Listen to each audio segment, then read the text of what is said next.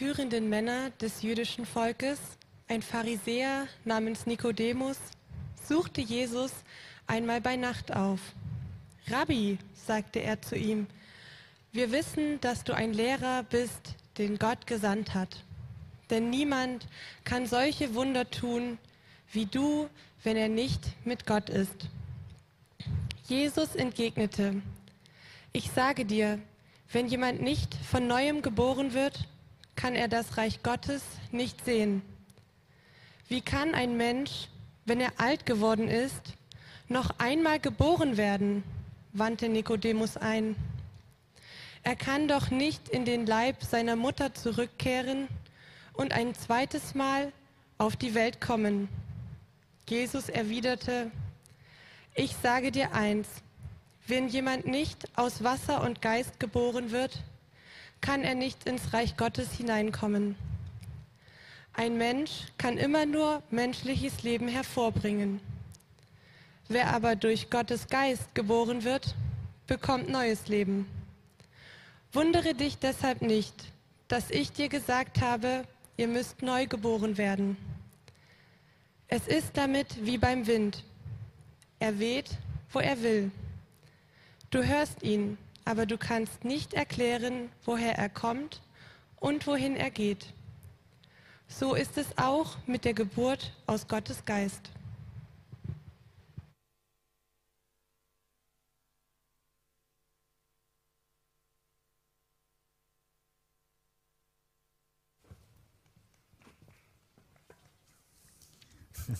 Schön, dass ihr da seid. Ich wünsche euch einen wunderschönen ersten Advent. Herzlich willkommen auch alle, die von zu Hause aus Teil dieses Gottesdienstes sind.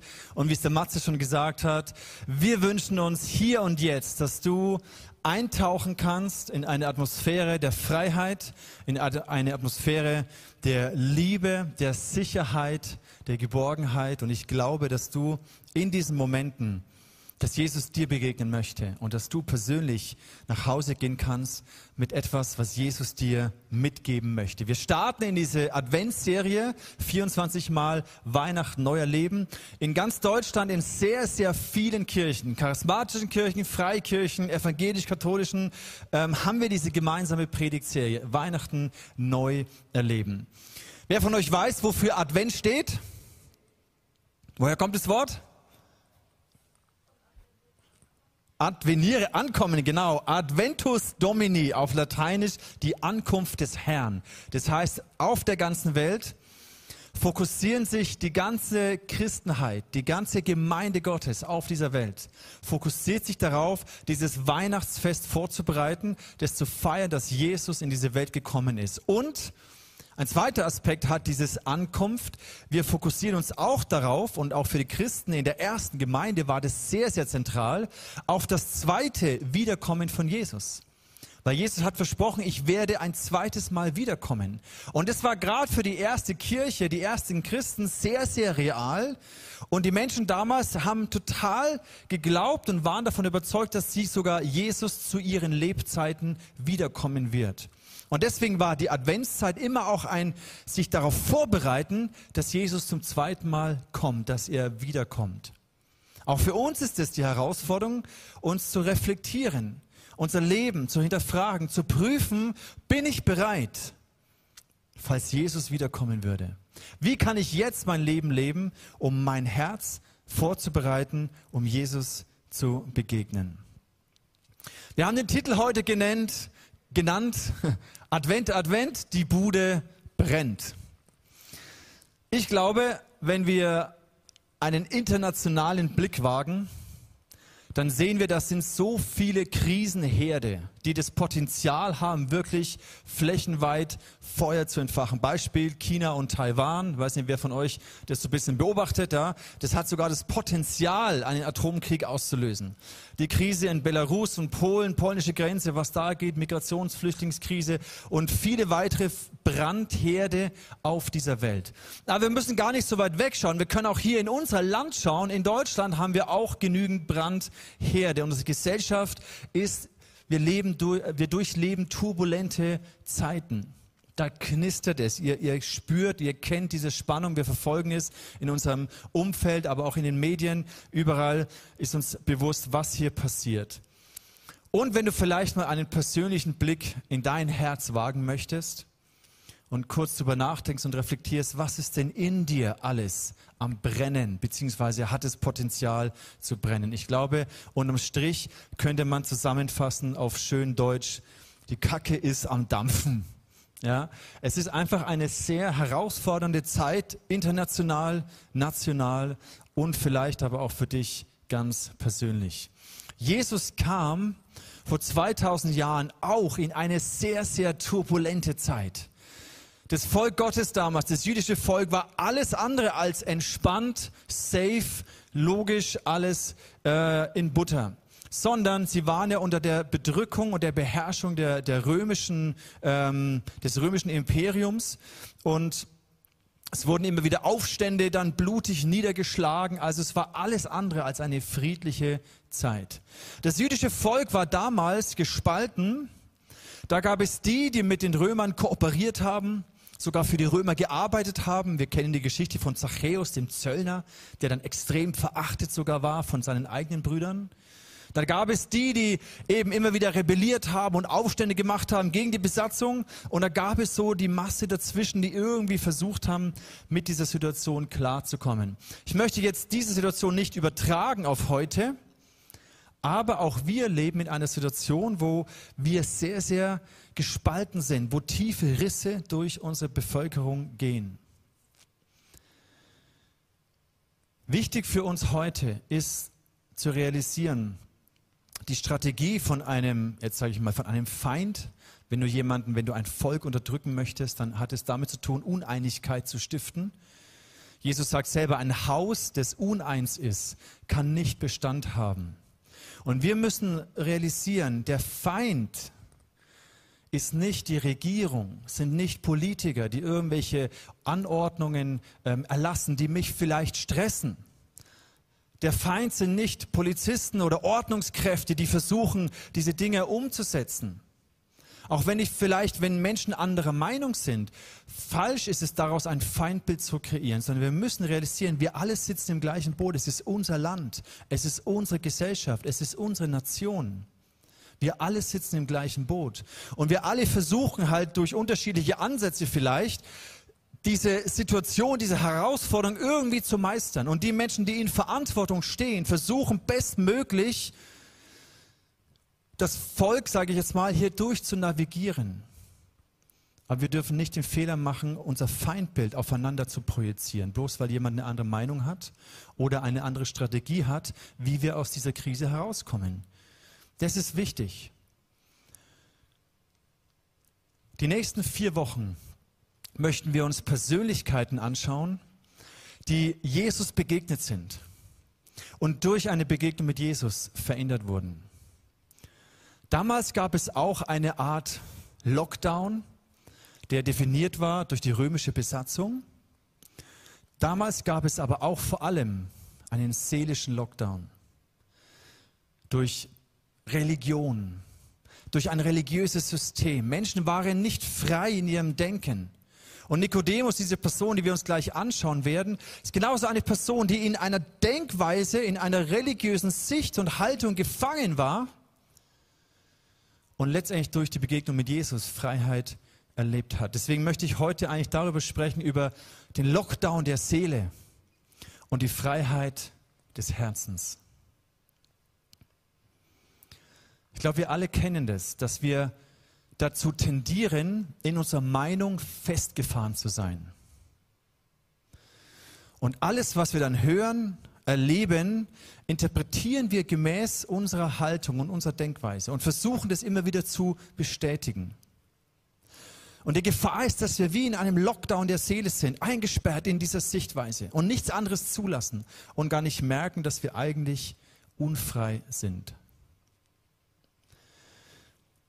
Heute Morgen in dem, im, oder heute Mittag im Gespräch mit Franzi haben wir noch mal so, oder hat sie das so auf den Punkt gebracht, die Empfindung, dass viele Menschen auf fünf Arten sich in ein Gefängnis sperren lassen. Oder wir nennen es auch ähm, Götzen, vor denen wir uns beugen.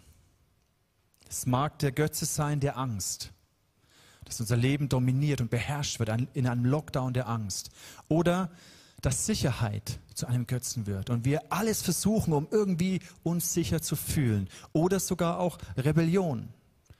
Dass mein Handel, mein Denken getrieben ist aus, aus einer rebellischen Haltung heraus. Und wir beugen uns vor diesem Götzen nieder. Oder Rechthaberei kann etwas sein, was uns in ein inneres Gefängnis hineinsperrt. Oder Ignoranz, dass sie einfach versucht, das Ganze, ich will gar nichts davon wissen, ist mir alles egal, macht doch einfach, was, mir, was ihr wollt und lasst mich alle in Ruhe.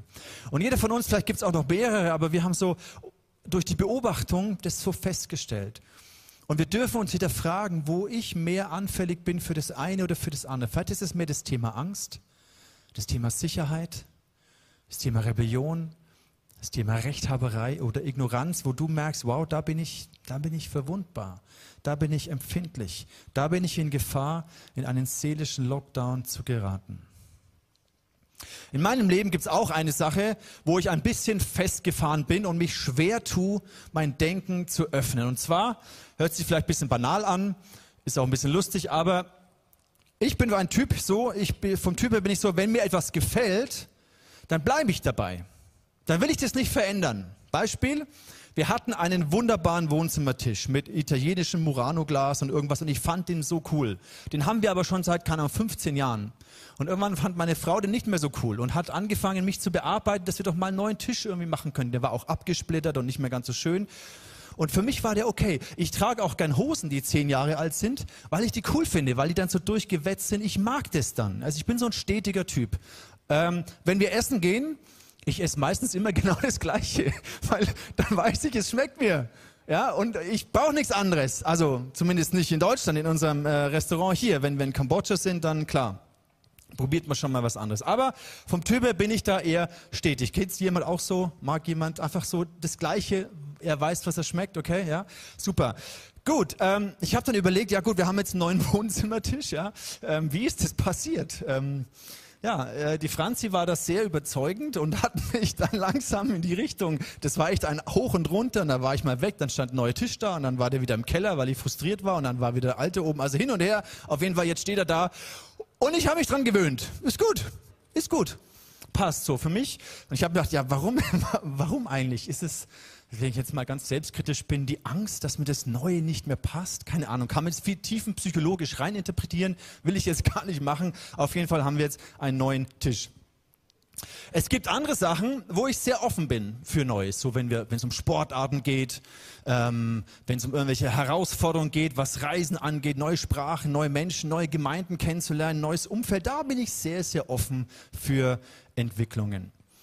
Also ich stelle fest, es gibt Menschen, die wollen eher das Alte bewahren, weil es ihnen ein Gefühl von Orientierung, von Sicherheit gibt, von, aha, das schmeckt mir, das mag ich, das passt alles so, das muss man gar nicht ändern. Und dann gibt es aber Menschen, die eher so immer mal wieder was Neues aufbringen oder äh, machen wollen. Und es ist ja auch okay so. So, meine Frage ist jetzt mit Weihnachten. Wie geht's dir mit Weihnachten? Bist du mehr so der Typ, du willst an Weihnachten, dass es immer so ist, wie es früher mal war? Kennt es jemand? Weihnachten muss so sein. Wir müssen die Lieder singen, wir müssen das Essen essen, das wir schon seit 20 Jahren gegessen haben. Warum? Weil an Weihnachten irgendwie muss man immer das so machen. Es gibt so Rituale und Rituale sind nicht schlecht, sie tun unserer Seele gut. Ja, ich weiß genau, wie das schmeckt und wie das Lied sich anfühlt und der Christbaum, der muss genau dort stehen.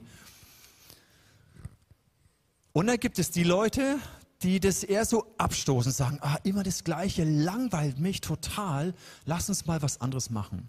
Und dann gibt es die Leute, die hätten gern, dass es so schön wäre wie früher, aber es ist einfach nicht mehr so. Und es ist frustrierend und vielleicht auch beängstigend. Ich meine, letztes Jahr, müssen wir uns auch nichts vormachen, letztes Jahr Weihnachten war einfach anders. Du konntest vielleicht geliebte Menschen nicht besuchen, die vielleicht im Krankenhaus waren oder du konntest nicht zu ihnen oder ihr konntet nicht das Familienfest machen, wie es gewohnt war. Also es war anders und für jeden, glaube ich, herausfordernd. Wie dieses Jahr wird, wissen wir noch nicht. Der Punkt ist der, wenn man zu festgefahren ist in seiner Meinung, in seiner Denkweise, dann verpasst man vielleicht die Erfahrung von etwas Neuem. Also, wenn ich darauf beharrt hätte, dass wir diesen alten Tisch so behalten, dann hätten wir jetzt nicht diesen wunderschönen neuen Tisch. Und es ist so, wie wenn du Plätzchen isst. Ich habe euch mal äh, ich hab, ähm, ein paar Plätzchen mitgebracht. An Weihnachten backt man ja gern. So. Und Plätzchen, meine Frage ist, Weihnachtsgebäck ist super. Aber warum muss eigentlich Weihnachtsgebäck immer gleich schmecken? Weiß das jemand? Ich auch nicht. Deswegen hat mein Team mir Plätzchen gebacken, äh, gemacht. Und ich weiß nicht, was da drin ist. Aber ich esse es jetzt mal ich probiere das jetzt mal. Ich, ich gehe ans Limit meiner mentalen und emotionalen Kapazität. Ja? Ich weiß nicht, wie das schmeckt. Ich bring's gar nicht auf. Da fängt schon an, ne? Man weiß gar nicht, wie man das aufkriegt.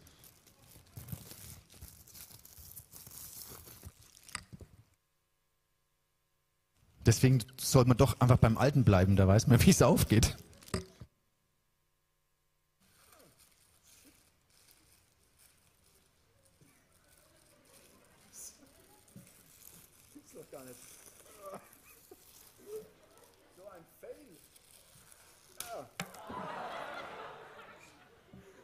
Hanna, es tut mir leid. Ich habe deine Kekse ver Na gut, die gehen schon noch. Also ich, oh Mann. Puh, so ein Fail. Also das ist, jetzt probier es mal. Mm. Ingwer.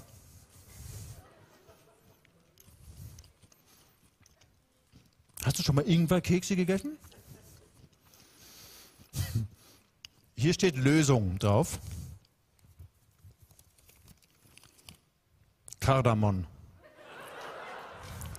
Okay. Wusste ich nicht. Nächster Versuch.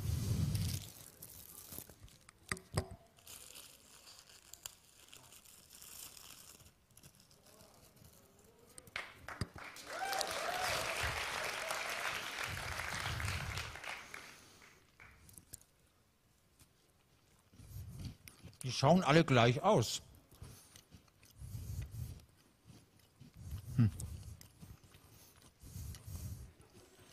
Ich schmecke gar nichts. Doch, mh, hm, jetzt kommt was. Ist ein, ist ein Afterburner. Könnte Pfeffer sein. Es brennt ein bisschen. Habt ihr schon mal Pfefferkekse gegessen?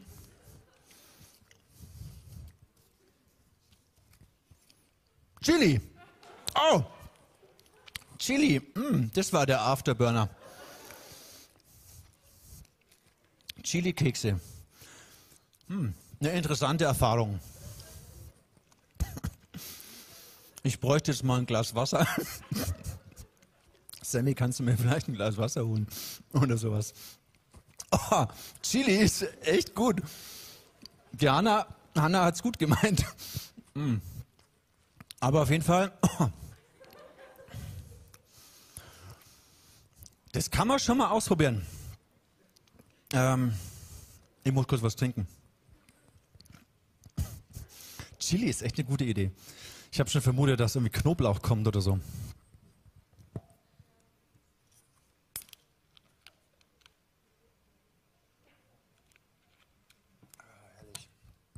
Okay, also der Punkt ist der, wenn wir etwas Neues erleben wollen, dann müssen wir auch die Rezeptur verändern. Ja, wenn ich immer das Gleiche mache, dann kommt auch das Gleiche dabei raus. Wenn ich Weihnachten immer nur genauso mache wie früher und mich wundere, dass es langweilig wird oder nichts Neues erlebe, dann ist ja klar. Und deswegen, Nikodemus war genauso ein Typ. Er war festgefahren in seinem traditionellen Denken. Oh, es brennt immer noch. Er war festgefahren in seinen Ritualen, die an sich ja auch nicht schlecht waren. Aber dann kam dieser Jesus dann kam dieser Typ, dieser Lehrer, der hat Wunder gemacht und alle waren sehr erstaunt. Und es hat den, den Mindset, die Denkweise dieser religiösen Elite, dieses religiösen Systems komplett herausgefordert. Und jetzt tauchen wir mal ein in diese Geschichte, die die Sina gerade schon vorgelesen hat. Nikodemus war einer der führenden Männer. Das heißt, also führenden Männer des jüdischen Volkes.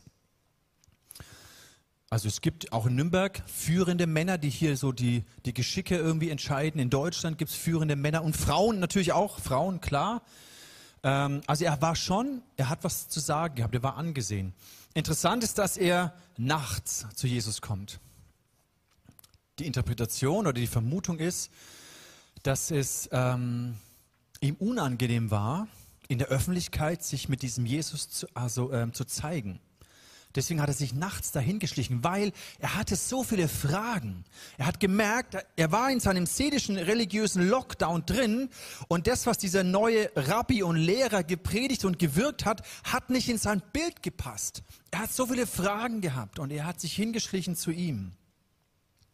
Interessant ist auch, dass er sagt, wir wissen, dass du ein Lehrer bist. Wen meint er mit wir? Ich glaube nicht ich und meine Frau oder ich und meine Kinder, sondern ich glaube, wenn er wir meint, dann spricht er von seinen Kollegen, von seinen Pharisäerkollegen, von dieser ganzen religiösen Elite, von den Leuten, die am Ende Jesus angefeindet haben und ihn ans Kreuz geschlagen haben, haben lassen durch die Römer. Also interessant, wir wissen, dass du ein Lehrer bist, den Gott gesandt hat weil eben niemand diese Wunder tun kann, außer Gott ist mit ihm. Und dann wendet Jesus dieses Gespräch mit der neuen Geburt sehr interessant. Ich weiß gar nicht, wer da drauf kommt. Plötzlich diese Wendung und er geht gar nicht so auf diese Frage ein und erzählt dem Nikodemus, dass er in, in diesem Mindset nicht das Reich Gottes begreifen kann. Und Weihnachten ist genauso. Du kannst Weihnachten nur in deinem Herzen erleben, diese Person, um die es an Weihnachten geht, wenn du, wie Jesus sagt, von neuem geboren wirst.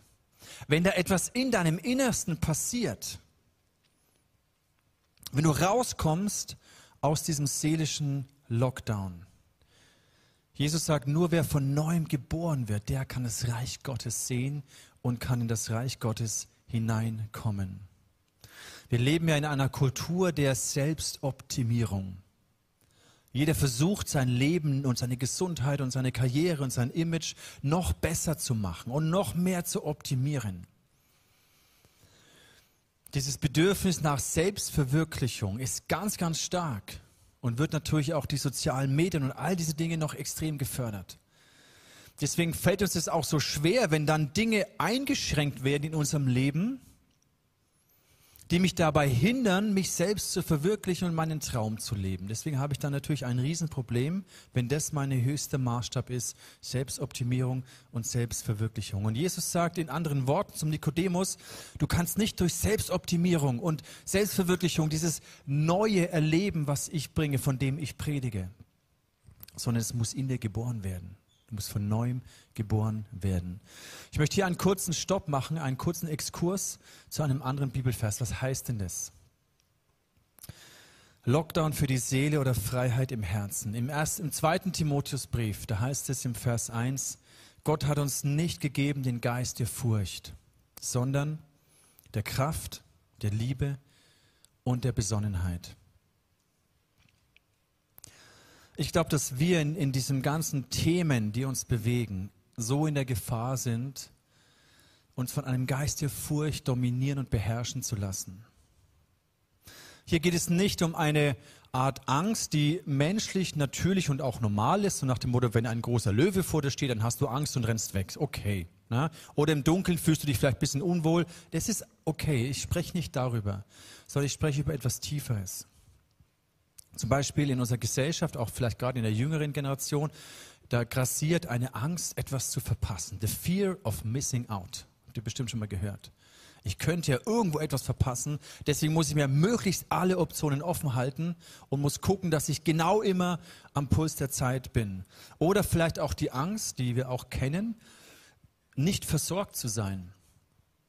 Vielleicht im Alter nicht versorgt zu sein oder keine, also meinen Wohlstand, dass wir unseren Wohlstand nicht halten können. Vielleicht kennst du die Angst, alleine zu sein. Vielleicht kennst du die Angst, krank zu werden, depressiv zu werden. Vielleicht kennst du die Angst vor Verlust, die Angst vor Krankenhaus und Covid-Folgen. Und ja, diese Bedrohungen sind real. Es kann jedem von uns passieren. Es sind reale Bedrohungen.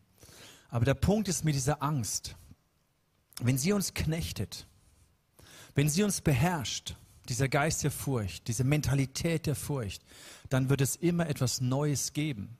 Sobald wir denken, der eine Bereich, der ist jetzt safe, ich passe echt gut auf meine Gesundheit auf oder ich mache das und das und das, dann kommt wieder irgendwie etwas Neues, was mir den Grund gibt, ängstlich zu sein.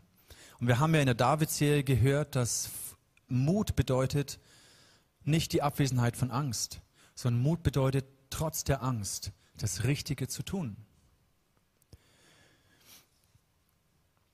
Was steht denn hinter dieser Furcht? Warum ist denn Furcht so mächtig in unserem Leben? Ich glaube, dahinter ist dieser Aspekt der Kontroll, des Kontrollverlustes. Denk mal kurz darüber nach. Krankheit bedeutet, du verlierst die Kontrolle über deinen Körper. Du kannst es nicht mehr steuern. Du kannst nichts dagegen tun. Einsamkeit bedeutet, du verlierst die Kontrolle über deine Beziehungen, dein Beziehungsleben. Du hast es nicht mehr im Griff, du kannst es nicht mehr steuern. Depression bedeutet, du verlierst die Kontrolle über deine Gefühle, deine Gedanken, dein Grübeln. Du kannst es nicht mehr steuern. Inflation bedeutet, du verlierst die Kontrolle über den Wert des Geldes und hast vielleicht diese Angst, zu kurz zu kommen, dir irgendwas nicht mehr leisten zu können. Also all diese Dinge, letztendlich, ich verliere die Kontrolle. Und das zeigt uns gleichzeitig aber auch auf, was der Schlüssel ist, um frei zu werden aus, aus diesem Lockdown der Furcht, der Angst, aus dieser Kontrolle der Angst. Es hört sich vielleicht sehr simpel an, aber wenn wir es ja eh nicht kontrollieren können, auch wenn wir es noch so sehr versuchen, am Ende hast du es nicht im Griff. Dann ist es doch das Einfachste zu sagen, Gott, ich vertraue dir. Ich gebe dir die Kontrolle. Ich gebe mein Leben in deine Hand, meine Gesundheit, meine Beziehungen, meine finanzielle Versorgung, jetzt oder im Alter, meine Emotionen, ich gebe es in deine Hand, ich vertraue dir die Kontrolle an. Und dann lerne ich nicht von Angst, mich treiben und dominieren und beherrschen zu lassen, sondern ich lerne auf Gott zu hören und das zu tun, was richtig ist, was er mir sagt. Zum Beispiel äh, Paulus war in einer Situation, er hatte das Empfinden vom Heiligen Geist, er soll zurück nach Jerusalem gehen. Und er hat gewusst, Gott, der Heilige Geist hat es ihm gezeigt, da wird Leid und Gefangenschaft und vielleicht sogar Tod ihn erwarten. Er hat es gewusst. Und seine Brüder haben ihn davon, haben versucht, ihn abzuhalten. Geh nicht nach Jerusalem. Macht es nicht. Aber Paulus, natürlich hat er auch Angst gehabt vor Leid, vor Gefangenschaft. Aber er hat gewusst, was richtig ist durch den Heiligen Geist und er ist trotzdem nach Jerusalem gegangen. Und er hat Leid, Gefangenschaft und letztendlich Tod erlebt. Und Gefangenschaft, so wie es Paulus erlebt hat, war ja das, der, der ultimative Lockdown. Wenn du keine eigene Entscheidung mehr treffen kannst, zumindest nicht über deine äußeren Umstände. Aber Paulus hat gewusst, es ist richtig. Und wie geht es in diesem Vers weiter? Da heißt es, wir haben nicht den Geist der Furcht. Und es ist ein ermutigendes Wort von uns, sondern wir haben den Geist der Kraft, der Liebe und der Besonnenheit. Lass uns kurz über den Aspekt Liebe nachdenken. Stell dir mal die Person vor, mit der du die letzte kontroverseste Diskussion über Corona hattest. Mit der du die größte Meinungsverschiedenheit hattest und ihr habt hitzig, kontrovers debattiert, vielleicht sogar gestritten. Okay, hast du die Person im Blick? Ja? Die es komplett anders sieht als du. So, und jetzt schauen wir 1. Korinther 13, Vers 4 an. Die Liebe ist geduldig. Sie ist freundlich. Sie kennt keinen Neid. Sie spielt sich nicht auf. Sie ist nicht eingebildet. In der Hoffnung für alle Übersetzungen, Liebe ist geduldig, ist freundlich. Sie ist nicht verbissen. Sie prahlt nicht. Sie schaut nicht auf andere herab. Okay, lass uns das mal in den Kontext unserer Beziehungen jetzt setzen. Wie viele Menschen sind verbissen in ihrer Denkweise, in ihren Entscheidungen, in ihren Urteilen über andere Menschen, über Regierungsvertreter, über Verantwortungsträger, vielleicht deinen Vorgesetzten. Wie viele Menschen sind verbissen in ihrer Haltung, in ihrer Denkweise? Und es hat nichts mehr mit Liebe zu tun. Wie viele Menschen schauen auf andere herab, weil sie denken, naja, die haben nicht, die wissen nicht das, was ich weiß. Wenn du wüsstest, was ich geforscht habe und was ich gelesen habe und was im Internet steht und was dann noch ein Prophet aus irgendwo Timbuktu gesagt hat, wenn du das wüsstest, ja, was ich weiß, dann würdest du dich nicht äh, impfen oder nicht impfen oder keine Ahnung was lassen. Ne?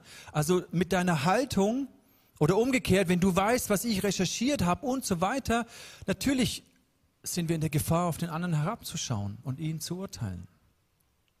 Aber Liebe bewahrt uns davor, wenn wir an dieser Art Liebe festhalten, dass wir uns nichts darauf einbilden, dass wir nicht verbissen sind in meiner Meinung, in meiner Denkweise, ich bin richtig und ihr seid falsch, die Liebe ist nicht verbissen, sie prahlt nicht, sie schaut nicht auf andere herab.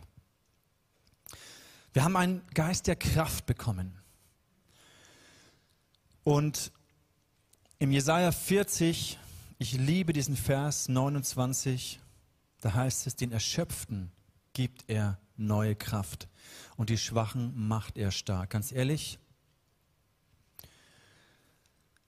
ja, es ist ermüdend, es ist ermüdend, diese Situation. Es ist ermüdend für Politiker, Verantwortungsträger. Es ist ermüdend für Führungskräfte. Es ist ermüdend für Eltern, für Lehrer, für Ärzte und Krankenpfleger und Pflegerinnen. Es ist ermüdend für Pastoren. Es ist ermüdend, wirklich. Und viele sind erschöpft, viele sind am Limit.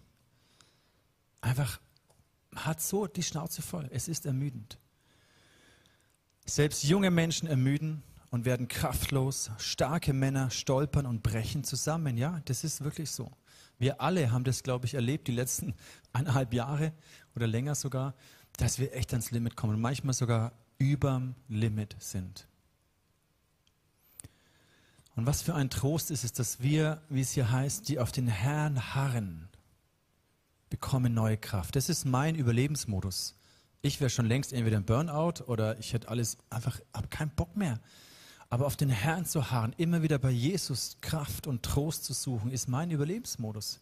Ich habe keinen Bock mehr auf diese Situation. Und so geht es vielen von euch auch. Und der einzige Weg ist nicht von Angst uns treiben zu lassen, sondern auf Gott zu harren und festzuhalten an seinen Verheißungen, an seinen Versprechen, zu vertrauen, dass er gut ist. Er gibt uns Kraft. Sie gehen und werden nicht müde, sie laufen und sind nicht erschöpft. Das wünsche ich mir für dich, das wünsche ich mir für mich. Und letzter Gedanke, wir haben einen Geist der Besonnenheit, der Liebe, der Kraft und der Besonnenheit. Im 1. Thessalonicher 5, Vers 8. Wir aber gehören zum hellen Tag und wollen besonnen und kampfbereit sein. Kampfbereit, wichtig. Der Feind sind nicht die Menschen, die eine andere Meinung haben als du.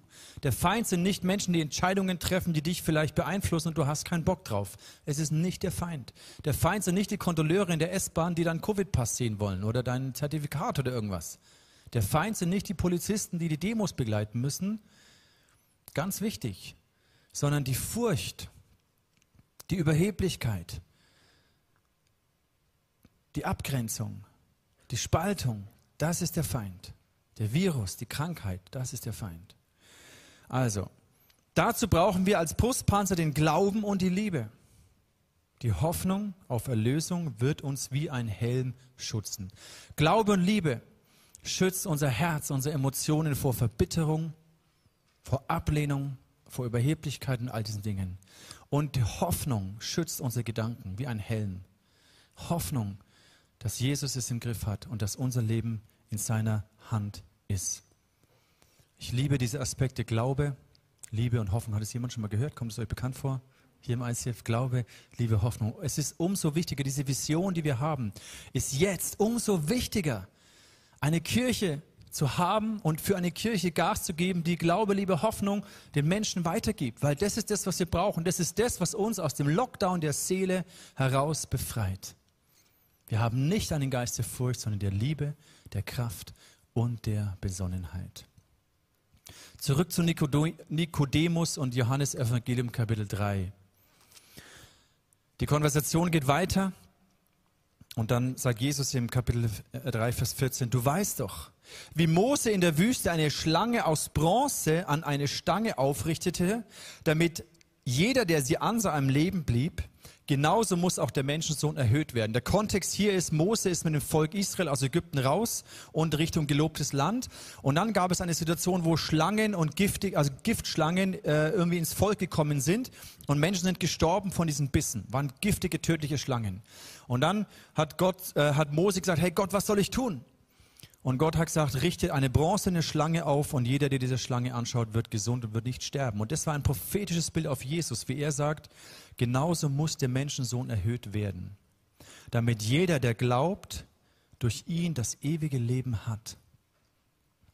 Denn Gott hat die Menschen so sehr geliebt, dass er seinen einzigen Sohn für sie hergab. Jeder, der an ihn glaubt, wird nicht zugrunde gehen, sondern das ewige Leben haben. Jeder, der an ihn glaubt, wird nicht zugrunde gehen, sondern das ewige Leben haben. Wir werden sicherlich sterben, einfach um es mal ein bisschen depressiv zu formulieren. Natürlich werden wir sterben, aber der Tod ist nicht das Ende. Und natürlich wir, wünschen wir uns hier ein langes und gesundes und gesegnetes Leben, absolut klar. Jeder, der an Jesus glaubt, wird nicht zugrunde gehen. Du wirst nicht an Depression zugrunde gehen. Du wirst nicht an Angst zugrunde gehen. Du wirst nicht an Einsamkeit zugrunde gehen. Nicht an Armut und Mangel. Deswegen lass uns an Jesus glauben. Lass uns festhalten an ihm. Er allein rettet. Gott hat die Menschen so sehr geliebt, dass er seinen einzigen Sohn hergab, damit jeder, der an ihn glaubt, gerettet wird. Wir sind wie Menschen, die auf dem offenen Meer treiben, in der Strömung drin sitzen. Und vielleicht hast du noch so eine Luftmatratze, an der du dich festklammern kannst. Aber eigentlich bist du am Absaufen. Eigentlich hast du keine Chance, gegen die Strömung anzukämpfen. Was du brauchst, ist ein Rettungsboot. Was du brauchst, ist ein Rettungsboot. Du hast keine Chance, gegen diese Strömung anzukämpfen. Du hast keine Chance, gegen Depression anzukämpfen. Wie, wie willst du denn durch Selbstoptimierung gegen die Depression kämpfen, gegen die Einsamkeit, gegen die Inflation. Was willst denn du gegen die Inflation machen? Was wir brauchen, ist Rettung. Wir brauchen ein Rettungsboot, das uns da rausholt aus dieser Strömung.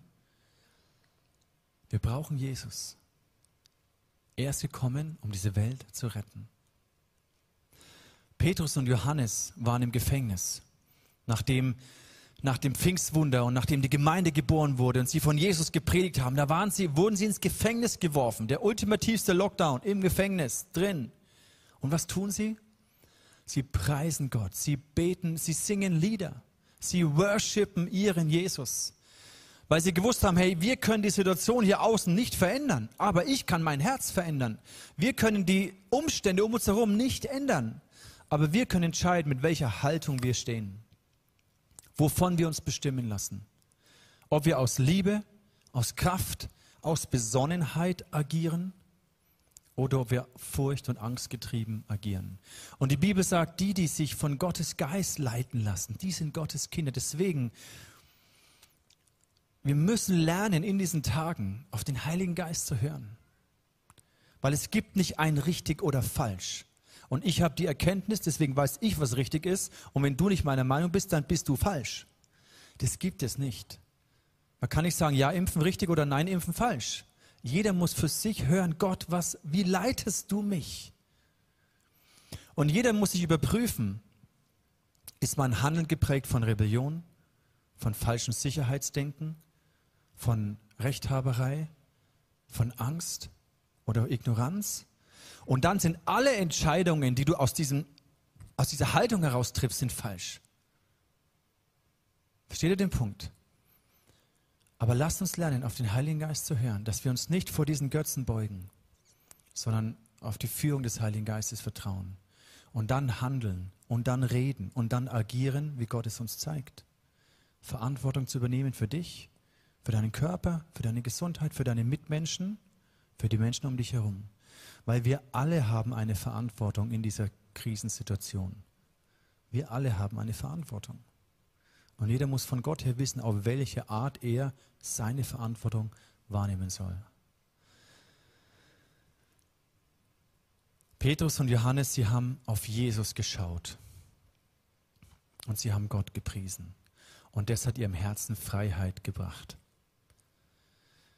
Und in dem Maße, wie ihr Herz frei geworden ist, dann ist auch das Wunder passiert, dass sie wirklich auch in die Freiheit von diesem Gefängnis gekommen sind.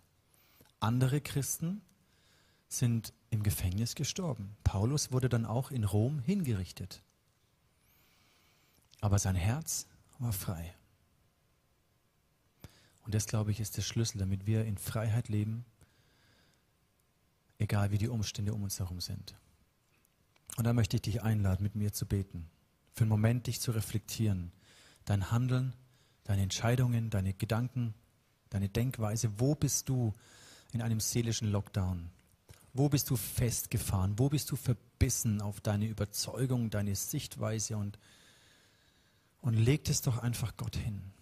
Jesus, wir kommen jetzt zu dir. Und wir erkennen an, dass wir es letztendlich sowieso nicht kontrollieren können. Nichts von dem. Jeder Tag, den ich lebe, ist ein Geschenk von dir. Meine Gesundheit ist nicht selbstverständlich. Und ich bin verantwortungsvoll mit meinem Körper, aber letztendlich kann ich es nicht kontrollieren. Jesus, ich vertraue dir mein Leben an. Ich brauche dieses Rettung, diese Rettung von dir. Und bitte, Jesus, zeig mir, wo ich aus falschen Motivationen, wo ich mich vor Götzen gebeugt habe und wo diese Denkweisen mein Handeln bestimmt haben. Und führe mich in die Freiheit des Herzens.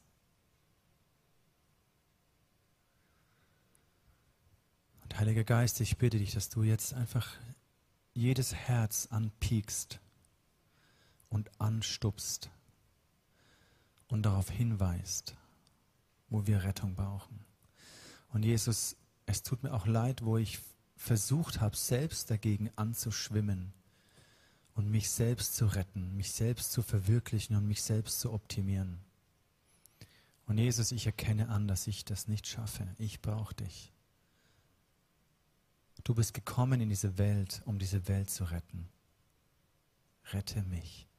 Ich brauche dich, Jesus. Rette mich aus meinem seelischen Lockdown, aus meiner Lieblosigkeit. Rette mich aus den Depressionen. Rette mich vor Krankheit. Rette mich vor Gier und Mangel. Jesus, ich strecke dir meine Hand entgegen. Danke, dass du mich rausziehst zu dir.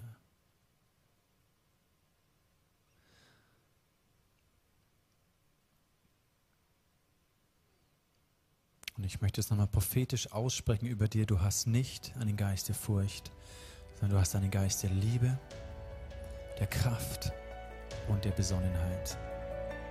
In Jesu Namen. Amen.